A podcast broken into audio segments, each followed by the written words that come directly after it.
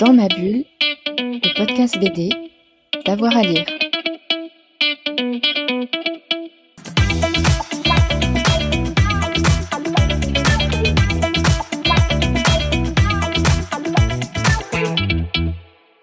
On ouvre la porte de la bibliothèque.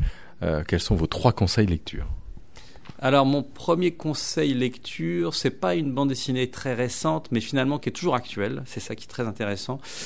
Et en plus qui vient d'être euh, enfin là, qui est en train d'être republié intégralement en français petit à petit par un petit éditeur euh, qui s'appelle Comics, me semble-t-il, euh, si je dis pas de bêtises. Et, euh, ce sont les, c'est l'intégrale des Love and Rockets des, frères Jaime Hernandez et Gilbert Hernandez qui sont pour moi, je crois, des dessinateurs que je préfère dans tout ce que je peux aimer en bande dessinée. Je, graphiquement parlant, j'ai un faible plutôt pour Jaime Hernandez, mais, euh, mais le travail de Gilbert Hernandez est quand même aussi fascinant.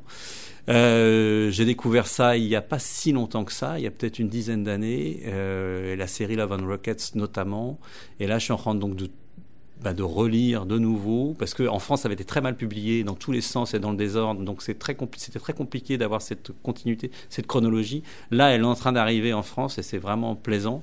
Donc ça, je conseille, c'est magnifique et, euh, et c'est encore actuel puisqu'ils écrivent encore des histoires avec ces deux personnages féminins qui s'appellent Maggie et Opé. Et ça, je recommande, mais alors plus que chaudement, quoi. Voilà.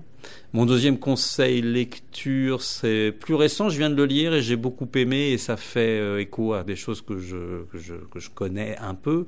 C'est le travail de Simon Hureau avec l'album Sermilique, qui parle donc d'un Marseillais qui est parti euh, je ne sais pas si c'est les années 70-80, je dirais plutôt 80 au Groenland, et qui vit toujours et qui est devenu chasseur là-bas.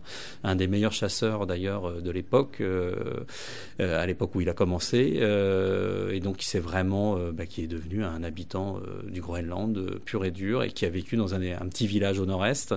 Et Simon Hureau rentrait, rend cette histoire singulière de manière assez parfaite. il dessine très bien le Groenland, et j'avais déjà beaucoup aimé son livre l'Oasis, qui était pour le coup très personnel, euh, qui parlait de, la création de son jardin, qui était pour le coup quelque chose hors de... C'est un autre type d'aventure, on va dire. Et euh, donc ça, c'est une, de mes dernières lectures, donc que j'ai beaucoup apprécié.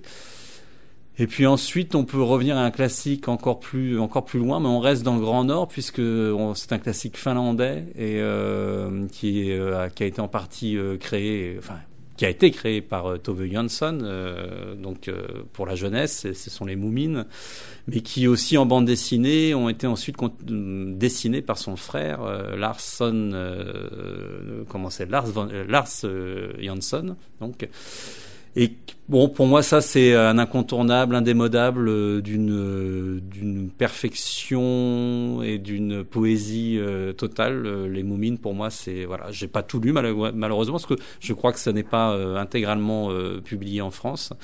Et donc, dès que je vois un bouquin des Moumines que je n'ai pas, que ce soit en jeunesse ou en bande dessinée, je, je, je l'achète parce que je suis toujours émerveillé par cet univers. Voilà. Parfait. Dans ma bulle, le podcast BD d'avoir à lire.